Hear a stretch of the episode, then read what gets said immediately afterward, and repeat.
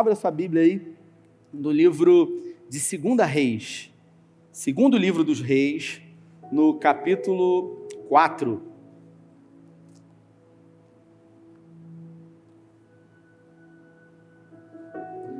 Isso. Eles vão botar aqui no telão também.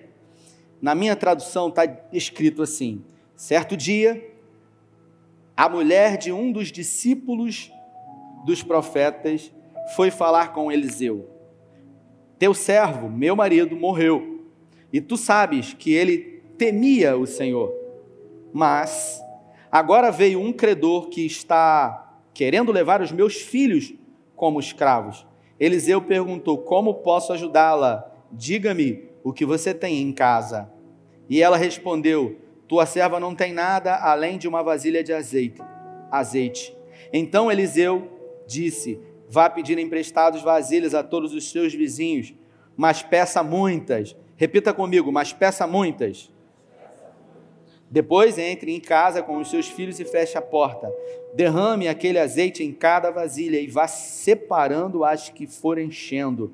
Depois disso, ela foi embora, fechou a casa com os seus filhos e começou a encher as vasilhas que eles traziam. Quando todas as vasilhas estavam cheias, ela disse aos seus filhos: Tragam-me mais vasilhas. Mas eles lhe responderam: Já acabaram. Então o azeite parou de correr.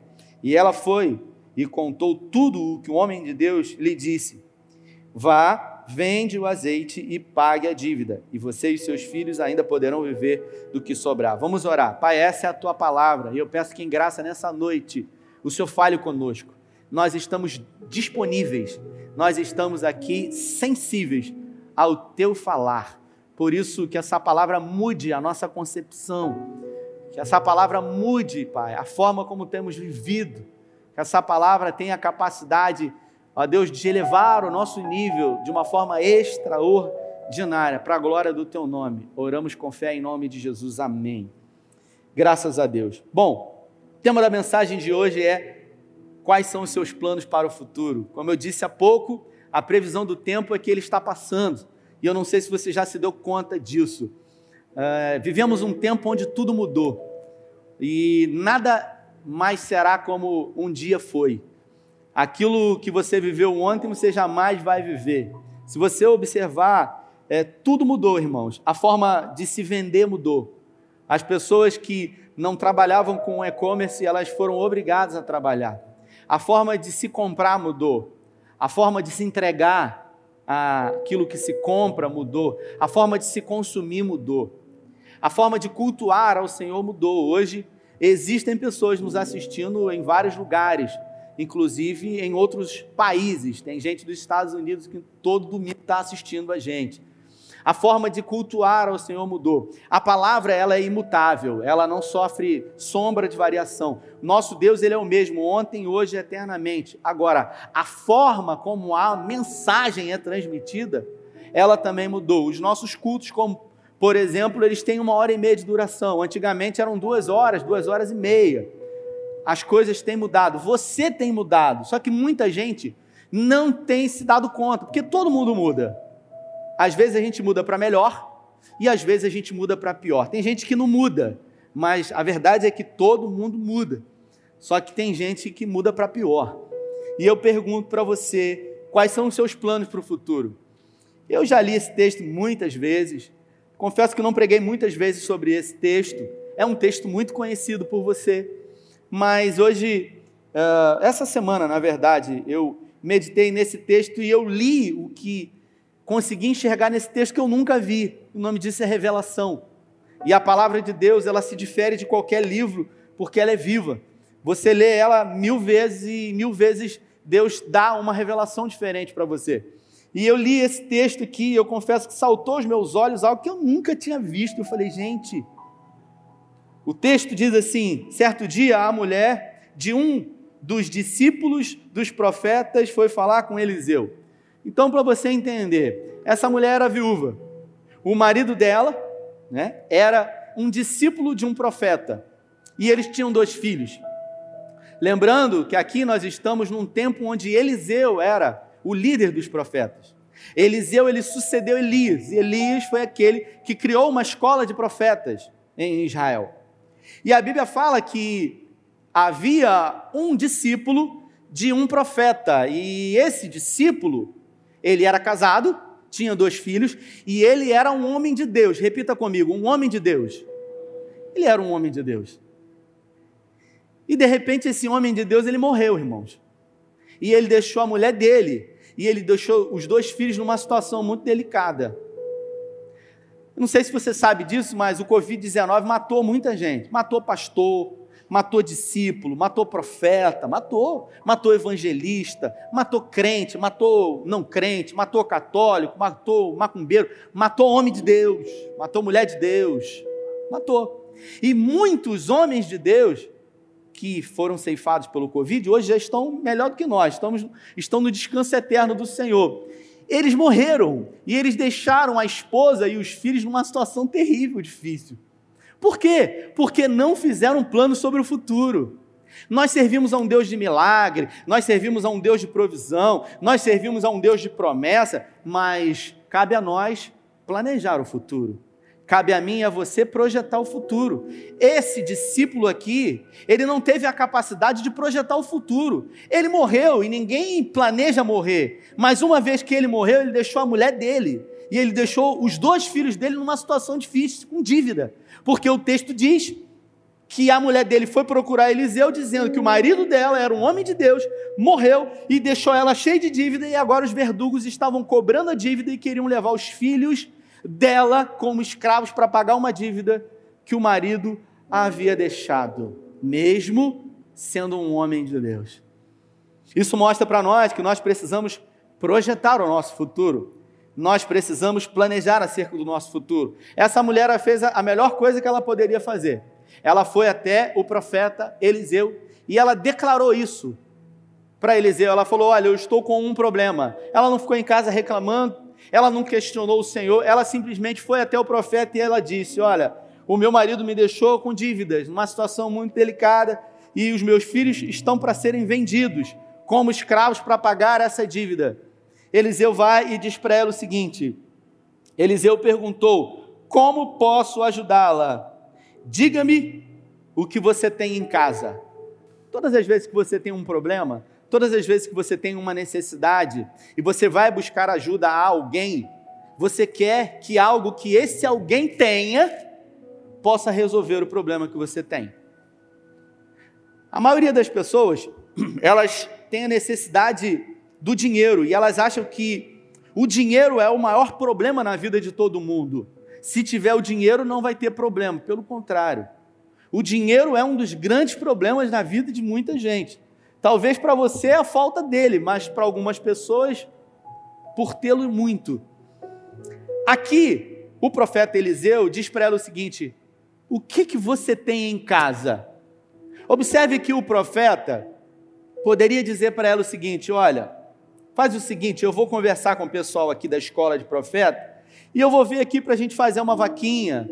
Vou ver com Fonseca, vou ver com Zé, vou ver com Daniel, vamos levantar um dinheiro aqui, vou ver com Carlos, vamos levantar uma vaquinha aqui para ajudar essa irmã, ela está passando por dificuldade, e aí cada um dá 5, dá 10, dá 15, a gente faz um ratatá aqui e a gente abençoa ela.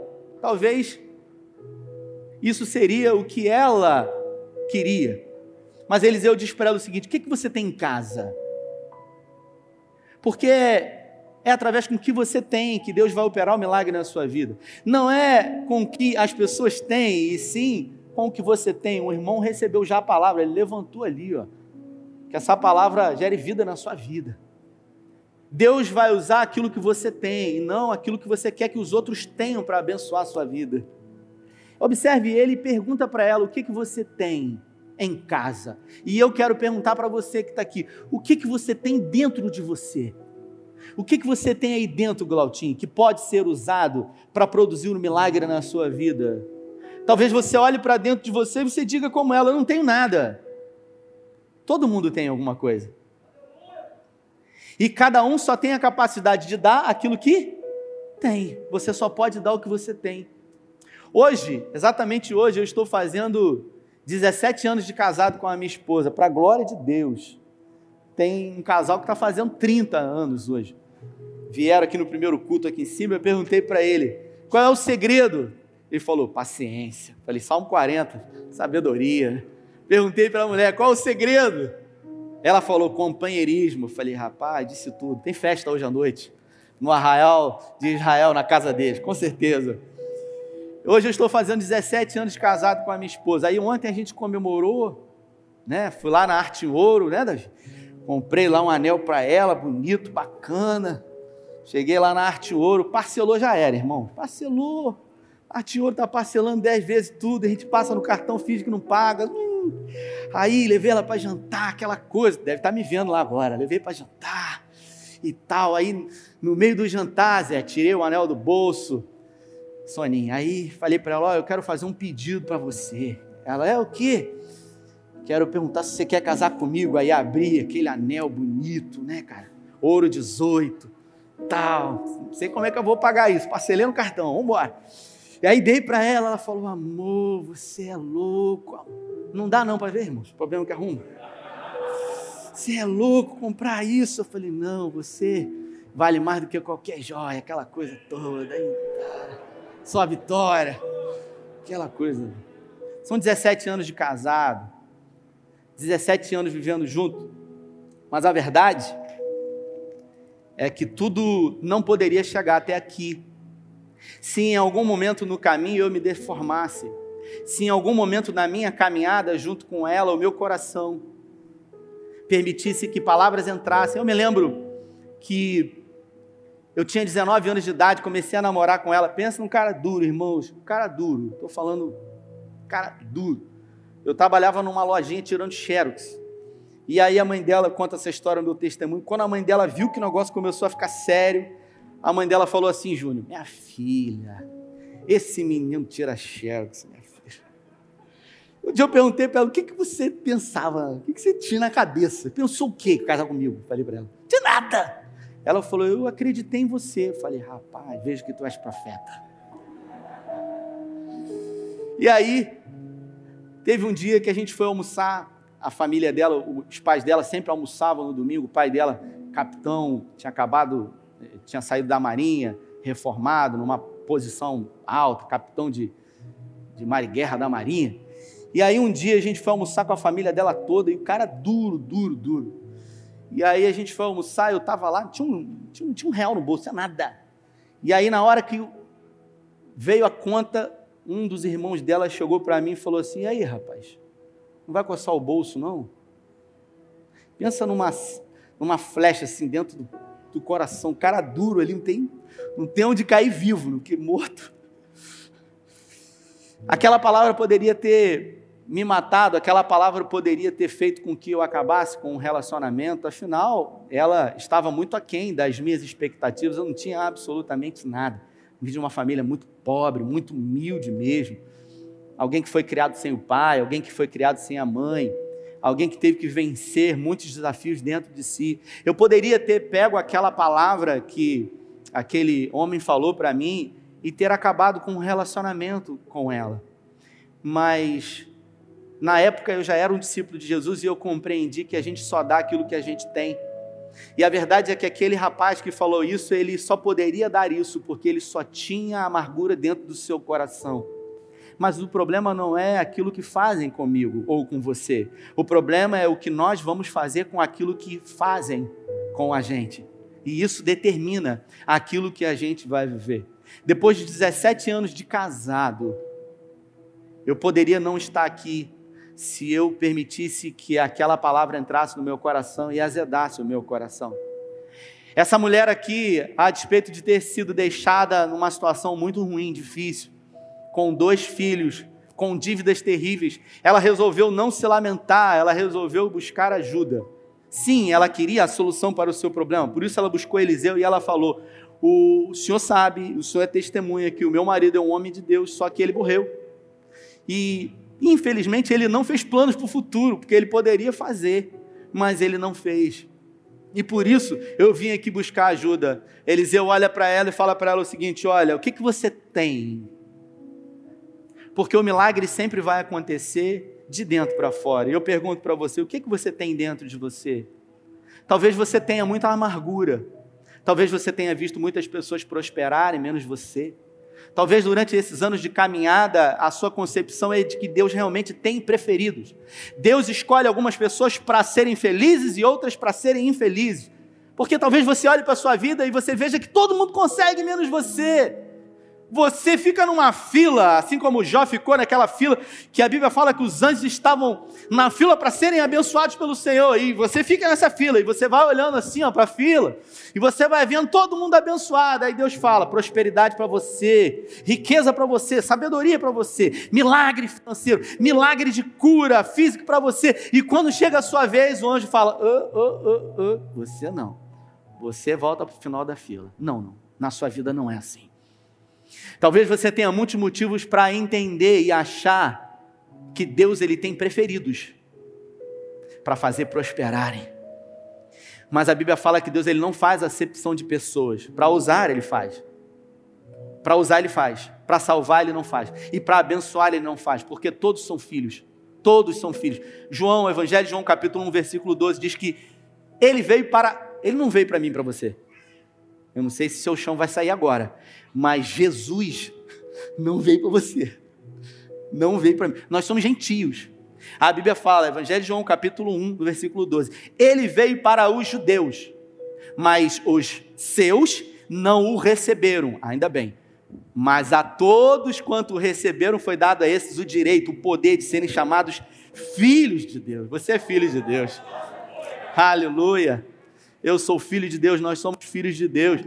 E por isso o melhor dessa terra está para os filhos. Deus deu uma unção de governo para os filhos. Deus deu o melhor dessa terra para os filhos, para viver, para experimentar, para usufruir do melhor dessa terra.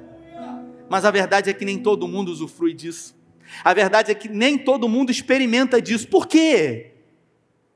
Porque nem todo mundo consegue entender que a vida é, ela é uma dialética de dia bom e dia mal. E a diferença do que vence para o que perde é só a persistência, é só a capacidade de não desistir, é só a capacidade de romper, é só a capacidade de fazer aquilo que ama fazer. Eu estava falando que essa semana, um, uma pessoa, eu encontrei com uma pessoa, e essa pessoa estava falando de outra pessoa, e falou assim: rapaz, Fulano trabalha muito. Fulano trabalha muito, tem tempo para nada, trabalha muito, trabalha muito, e daqui a pouco a pessoa chegou. E a gente estava falando da pessoa. E como ouvi ele falar que a pessoa trabalha muito, eu falei assim: rapaz, você trabalha muito. Aí ele virou para mim e falou assim: eu amo o que eu faço. Observa a diferença. As pessoas dizem: você trabalha muito. Quando ele chegou para mim e eu disse isso, ele disse: Eu amo o que eu faço. E eu falei: Cara, quem ama o que faz nunca vai trabalhar, porque é sempre um prazer, uma alegria. Agora, tem gente que não gosta do que faz e vive tentando prosperar fazendo aquilo que não gosta do que faz. É peso é cansaço, é desgastante, nunca vai conseguir experimentar da vida. Quem ama o que faz nunca vai precisar de trabalhar, porque é um prazer fazer isso. Eu descobri o propósito de Deus na minha vida, eu descobri que eu nasci para fazer o que eu faço aqui um dia de domingo. Eu já era pastor, eu já era pastor, irmãos. Foi em 2018 isso. Um dia que eu terminei de pregar aqui e fui para casa preguei. Sabe quando você está fazendo, mas você não tem ainda certeza assim que você foi chamado. Porque tem gente que acha, olha para o pastor e acha que o pastor tem resposta para tudo. Né? O pastor tem palavra para tudo, mas resposta para tudo não tem. Morreu alguém, tem uma palavra, é um salmo. Morreu de acidente, morreu, estava internado com câncer. Tem, agora, resposta para tudo não tem. E quando não tem, a maioria dos pastores fala assim: Deus sabe de todas as. Quando que ele não sabe? É gente que não sabe o que falar, não tem o que falar. Então, eu acabei de pregar e fui para casa. E quando eu fui para casa, estava dando um fantástico e terminou o fantástico, as letrinhas começaram a subir. E aí, quando as letrinhas começaram a subir, eu falei assim: rapaz, amanhã é segunda-feira, vai começar tudo de novo. Cheio de problema na igreja para resolver, que maravilha. Ai, estou doido para ir para lá para resolver isso. E aí eu percebi que eu amo fazer isso. Porque 80% do tempo de um pastor é mediar conflito. 80% do meu tempo é mediar conflito entre ovelhas, entre pessoas. E eu amo fazer isso. E quem ama fazer o que faz, nunca é um peso. Você é feliz. Eu confesso que eu já fiz muitos casamentos na minha vida e quando eu fazia os casamentos eu dizia: ninguém casa para ser feliz. As pessoas casam para fazer feliz. Mentira. Ninguém casa para fazer feliz, ninguém casa para ser feliz. A verdade é que se você não for feliz antes de se casar, você não vai ser feliz depois que você casar. Você que quer casar, levanta a mão aí. Quero profetizar que é sua bênção vai chegar esse ano. Ei, recebe aí, ó. Vai chegar. Agora, não acha que você vai ficar feliz quando você casar, não. Hum. Vou até contar uma aqui. Não sei se essa aqui. Na pandemia eu li um post, né? A, a pessoa estava de quarentena, ela escreveu assim. Foi no, na internet, a pessoa falou assim: Puxa, eu queria tanto estar casada agora na quarentena, todo mundo em casa. Eu ia dormir de conchinha todo dia, fazia amor com a minha esposa todo dia. Ele era solteiro e queria estar casado. Aí uma pessoa foi botou embaixo do comentário: Eu falo ou vocês falam para ele? Aí uma mulher botou embaixo: Não fala não, na nossa vez ninguém avisou. Sabe de nada. Rebelei aqui para você que levantou a mão, quer casar. Então, ninguém casa para ser feliz ou para fazer feliz. Ou você é feliz com aquilo que você tem, ou você não vai ser feliz com nada. O dinheiro não vai trazer felicidade. O dinheiro ele proporciona abrir portas, oportunidades.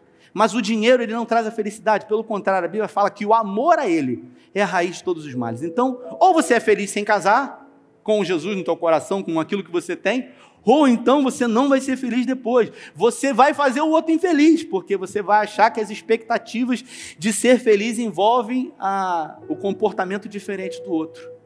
Essa mulher aqui estava viúva, desesperada, dois filhos para serem vendidos. Procura Eliseu, Eliseu fala para ela: O que, que você tem aí dentro? O que, que você tem em casa? Ela falou: Não tenho nada, senão uma pequena botija de azeite. Opa, é com isso que vai começar. Coisas grandes começam de forma pequena. Deus não precisa de nada grande para realizar o impossível na sua vida. É com aquilo que você tem. Talvez você tenha a capacidade de perceber. Talvez o que você tenha dentro de você seja muito lixo emocional. Eu poderia hoje estar cheio de lixo Acabei de dizer aquilo que um homem disse para mim, entulhando poços que haviam dentro de mim de sonhos de me casar, de ser feliz. Eu poderia pegar aquela palavra e falar assim: olha, Carla, vamos terminar aqui, acabou. Eu não sou o homem para a sua vida, não tenho dinheiro, não tenho nada. Eu tiro xerox. Mas eu resolvi não dar ouvido àquilo que as pessoas diziam ao meu respeito. Eu me lembro que Vou repetir: a gente só dá aquilo que a gente tem. Eu me lembro que eu tinha acabado de casar com ela e uma pessoa bem próxima da família dela me chamou e falou assim para mim: Olha, é, um empresário, queria que você trabalhasse comigo aqui. Eu já estava no emprego e eu tinha acabado de ser promovido no emprego. E essa pessoa falou assim para mim: Eu queria que você trabalhasse comigo aqui. E me fez uma proposta boa, mas eu tinha acabado de ser promovido no emprego e e o meu gerente falou assim para mim: Cara, você é um fenômeno nas vendas, você vende muito bem, você articula relacionamentos. Eu sempre gostei de, de me relacionar com pessoas. E aí eu cheguei para essa pessoa e eu falei assim: Olha, eu queria agradecer, mas eu acabei de ser promovido no meu trabalho aqui, então ficou três anos sem falar comigo. Três anos, porque eu recusei o emprego. Três anos. Alguém próximo dela, da família dela, ficou três anos, a gente convivendo junto em casa, e eu falei: caramba, Passou algum tempo, essa pessoa sofreu uma decepção muito grande numa, numa sociedade que tinha, ficou a miséria. Ficou a miséria. E quando eu vi a situação, eu pude ter compaixão, mesmo não falando comigo. Eu fui lá, ela queria abrir uma empresa, eu falei para ela: olha, pode contar comigo. Eu sei que você não tem nome limpo, eu sei que você não tem dinheiro, mas eu queria te ajudar, porque a gente só dá aquilo que a gente tem. E se você tem generosidade dentro do seu coração, você é capaz de mover o ambiente onde você está. A Bíblia fala que José, ele mudava o ambiente onde ele se encontrava. O cárcere, a cadeia onde José estava, era próspera. Você já viu cadeia ser próspera? Eu nunca vi, mas a Bíblia fala que era próspera. E se a Bíblia diz que era, é porque aquele lugar era próspero, porque a presença de José estava ali. Onde José estava, o ambiente mudava. Isso quer dizer que eu e você temos a capacidade de mudar o ambiente onde a gente está. Você já viu pessoa feliz? Pode chegar num lugar triste, está todo mundo cabisbaixo, está todo mundo borocochô. Quando chega uma pessoa feliz, cara, o ambiente muda. A pessoa começa a sorrir, começa a contar piada, começa a se alegrar, e você fala assim, cara, eu amo tanto ficar perto de fulano, porque fulano, sabe, é alguém que é alguém que tem vida dentro. É alguém que escolheu refletir a glória de Deus a despeito das dificuldades. Essa mulher aqui, ela pede ajuda a Eliseu, e Eliseu fala assim: o que, que, você tem em casa? Ah, eu só tenho uma botija de azeite com algumas vasilhas. Aí ele fala assim: então faz o seguinte, junta muitas vasilhas, vai nos seus vizinhos, mas pega muita. Está aqui o texto. Está aqui, ó. Ele diz assim: mas peça muitas. Capítulo, versículo 3.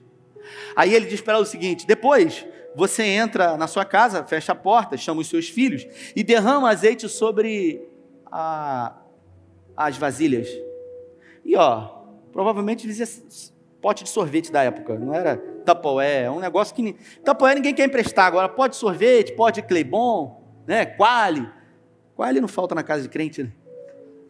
Toda vez que eu vou na casa de alguém, eu só levo o pão, que a Quali é certa, na casa de crente sempre tem. E aí ele fala, pega muitas. Aí o que, que ela fez? Ouviu a palavra do profeta, ela falou, vou fazer isso que eu vou ser bem sucedida. Entrou em casa, chamou os dois filhos e falou, gente, vamos fazer uma reunião aqui. Uma reunião familiar. Qual é a pauta da reunião? Nossos planos para o futuro. Vamos fazer aqui o azeite multiplicar. O profeta disse: pegou as vasilhas, começou a entornar azeite nas vasilhas, e a Bíblia fala que enquanto o azeite caía sobre as vasilhas, o azeite era multiplicado. Aí ela trazia mais vasilha vazia e ia enchendo, e ia enchendo, e o azeite ia multiplicando com a porta fechada dentro de casa com os filhos, até o momento que ela falou assim: Olha, tragam mais vasilhas. Eles disseram: Acabou o azeite, acabou a vasilha, e o azeite cessou.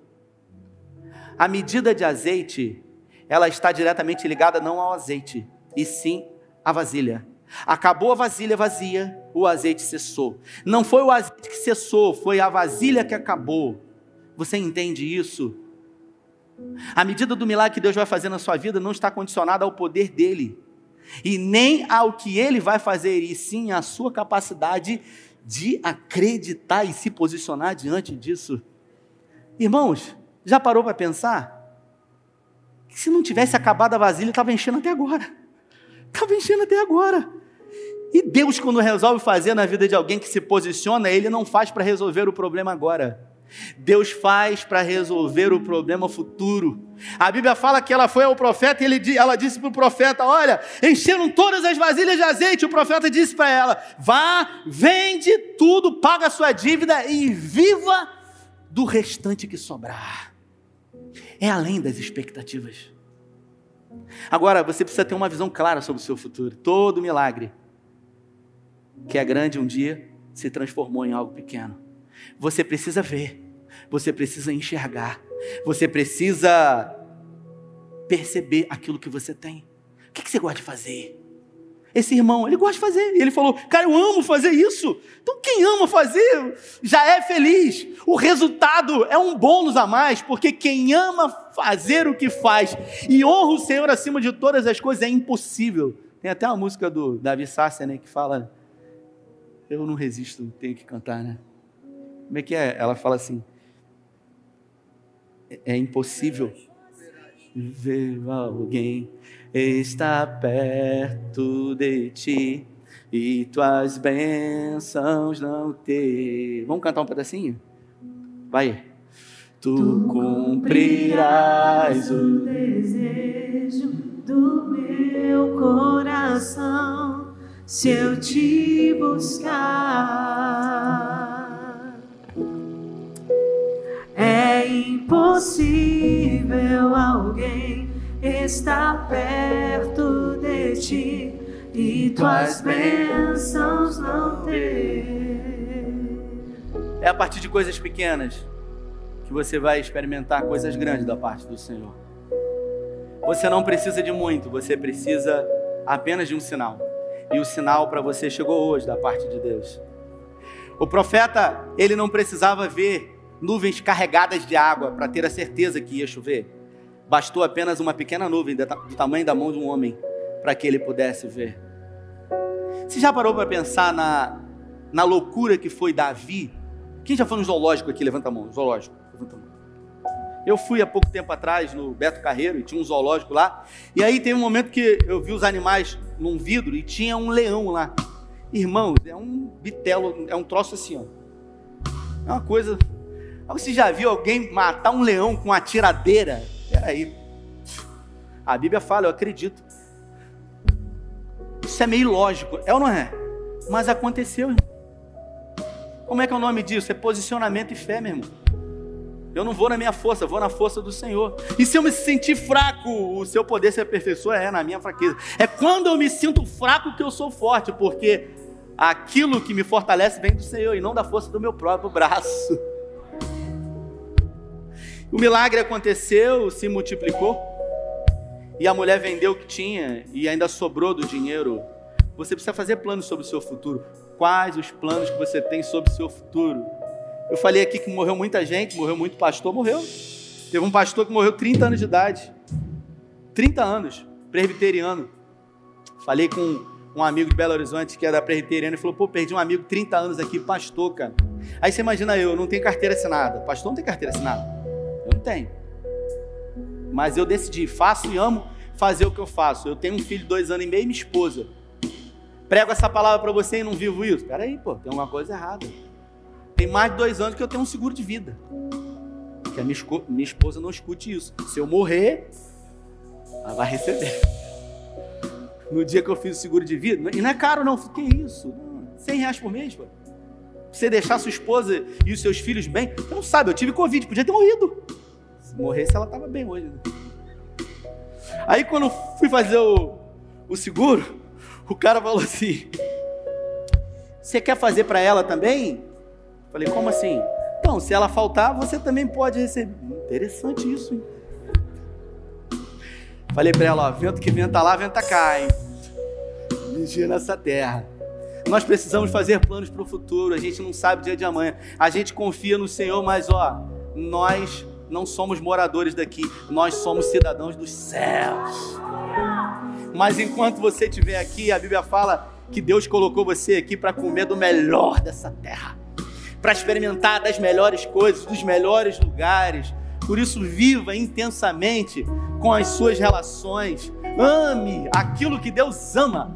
O profeta Jeremias fala isso: ame o que Deus ama, e Deus ama pessoas. Deus não ama coisas. Use as coisas, ame as pessoas. Aleluia.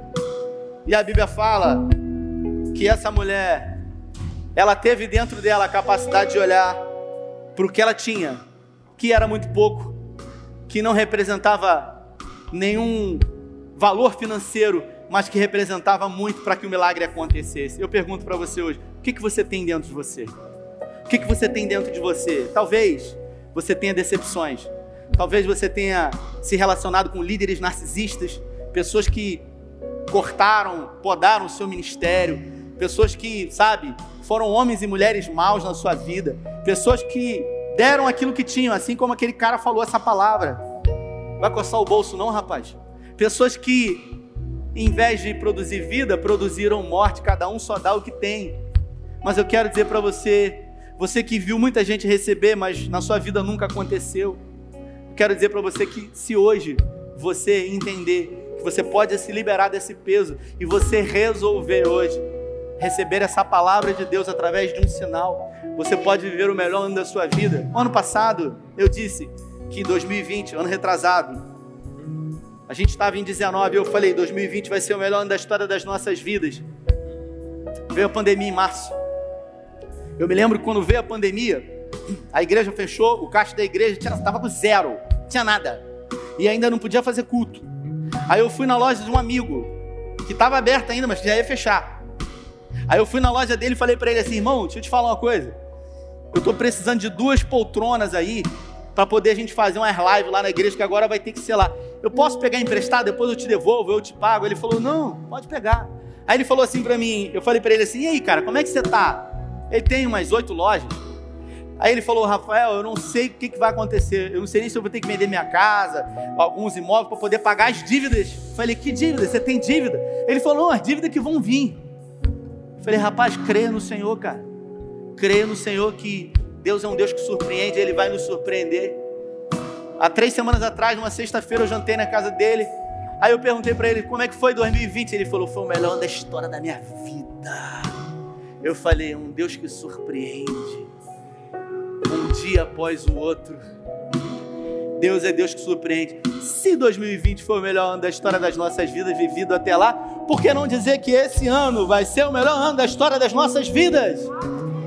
Eu pergunto para você: o que impede você de experimentar do que você nunca experimentou da parte de Deus? O que impede você de viver nesse ano, 2021, o extraordinário? Eu pergunto: o diabo? Não, o diabo não tem esse poder. Eu pergunto: os inimigos? Não, os inimigos não têm esse poder. O governo? Não, o governo não tem esse poder. Fala igual tropa de elite. O inimigo agora é outro. E esse inimigo se chama você. Você pode impedir isso com uma visão pequena, com uma visão tacanha. Mas se você hoje resolver olhar para dentro de si e entender que tudo que você precisa já está dentro de você, para o milagre acontecer e você viver uma vida extraordinária em Deus. Dizer um testemunho. 2020 foi um ano que a gente prosperou muito essa igreja aqui, irmãos. Eu já gosto de obra, nunca fiz tanta obra na minha vida. Compramos um veículo novo, tá aí pago. Nós estamos fazendo a obra do restaurante, já estou projetando aqui do lado aqui, ó. A gente vai pavimentar aqui do lado, vamos fazer um galpão, os banheiros todos vão ser reformados, os dois banheiros da igreja. Ah, mas já está funcionando. Não, mas para Deus sempre o melhor, tudo novo a visão, tudo começa a partir de uma visão. Ninguém consegue chegar no lugar aonde não enxerga. Pega isso. Ninguém consegue chegar no lugar onde não enxerga. Eu falei para os irmãos aqui, nós vamos botar ar condicionado nos banheiros da igreja. O irmão falou: "Que isso, pastor?" Eu falei: "É, meu irmão. Se no céu é fresquinho, aqui também vai ser." Então você vai no banheiro, fazer número um, número dois também, geladinho. Porque para Deus sempre o melhor. E outra coisa, eu já vi isso pelos olhos da fé. No dia que estiver pronto, as pessoas vão falar: ficou bonito, é, a gente já viu lá atrás. Porque ninguém consegue chegar onde não enxerga. O que, que você tem enxergado para o seu futuro? Quais os planos você tem feito para o seu futuro? Para sonhar os sonhos de Deus, o céu é o limite. Então sonhe alto. Faz igual o profeta disse: se vai sonhar, sonha grande. Pega muita vasilha. Não pega pouca, não. Porque não custa nada sonhar. Já que você deu um glória a Deus alto, vou falar, né? Teve uma palavra que eu ministrei para ela e ela falou assim: Pastor, eu peguei essa palavra. Um sonho. Sonho. Sonho é sonho, né? Qual era o sonho? Casa própria, né? Ah, vou morar em Guaba. Aí comprou um terreno onde? Araruama. Porque eu não tenho condições de morar em. Quem disse isso para ela? Foi o diabo. Foi o diabo. Quem que falou isso para ela? Foi ela. Porque nós somos o maior limitador dos sonhos de Deus nas nossas vidas. Se Deus falou que você pode, você pode. Agora, não seja um empecilho para aquilo que Deus quer fazer na sua vida. Não seja, sai da frente. Aí ela disse: Ah, Luan tá ali de camisa azul lá, o marido dela lá, na guitarra. Vamos comprar em Araruama. Aí comprou em Araruama e se enrolou toda. Aí veio falar comigo, pastor, o terreno lá em Araruama, uma confusão. Eu falei: É, minha irmã, mas qual é o sonho? O sonho é Cabo Frio. Então, meu irmão, quem tem um pai como o seu, fala. Aí, algumas semanas atrás, falou, pastor, um negócio meio estranho. Eu falei, estranho como? Então, comprei uma casa sem dar entrada, parcelada em Cabo Frio. Eu falei, o nome disso não é estranho, não. O nome disso é favor de Deus, é milagre do Senhor. Está desfrutando do milagre de Deus. Só depois que resolveu jogar para o lado a impossibilidade e a forma como se via de dizer, ah, eu não tenho condições de morar em Cabo Frio. É, se você está dizendo que não tem, não tem mesmo. Porque tem gente que fala para mim assim, pastor, eu não consigo. Realmente, se você está dizendo que não consegue, se você está dizendo que não consegue, meu irmão. Um empresário chegou para mim, então umas três semanas, falei para meus funcionários, nós vamos crescer 30% esse ano. 30%? Que isso? 30%? É. Sabe por quê? Porque quem enxerga onde quer chegar, vai chegar lá. Porque o sim e o amém da parte de Deus nós temos. A Bíblia fala: todas quanto forem as promessas de Deus em Cristo, nós temos o sim e o amém. Eu pergunto para você: quais são os seus planos para o futuro? Quais são os seus planos para o futuro? Quando eu assumi essa igreja aqui, irmãos, quando eu assumi essa igreja, eles me deram quatro igrejas. Quatro. Já, em dezembro eles me chamaram lá, falou assim, tá dando muito certo lá. Falei, vamos dar mais quatro para você tomar conta. Porque time que está ganhando, a gente bota para jogar mais. Eu falei, amém, meu irmão. Eu vou na força do Senhor e Ele capacita. E aonde a gente tem colocado a mão, Deus tem colocado a mão em cima e tem confirmado. Isso é milagre do Senhor, irmãos. Milagre. É bondade do Senhor. E tem, irmãos, diante de Deus aqui, meu coração está aquecido. Tem muita bênção para compartilhar ainda. Tem muito milagre para compartilhar ainda. Existem coisas que estão para acontecer ainda assim nesse campo aqui de igreja aqui que eu vou compartilhar com vocês grandes. Vocês vão falar assim: "Que isso, pastor?" E tudo começou pequeno, tudo que você precisa é de um sinal. Se coloque de pé.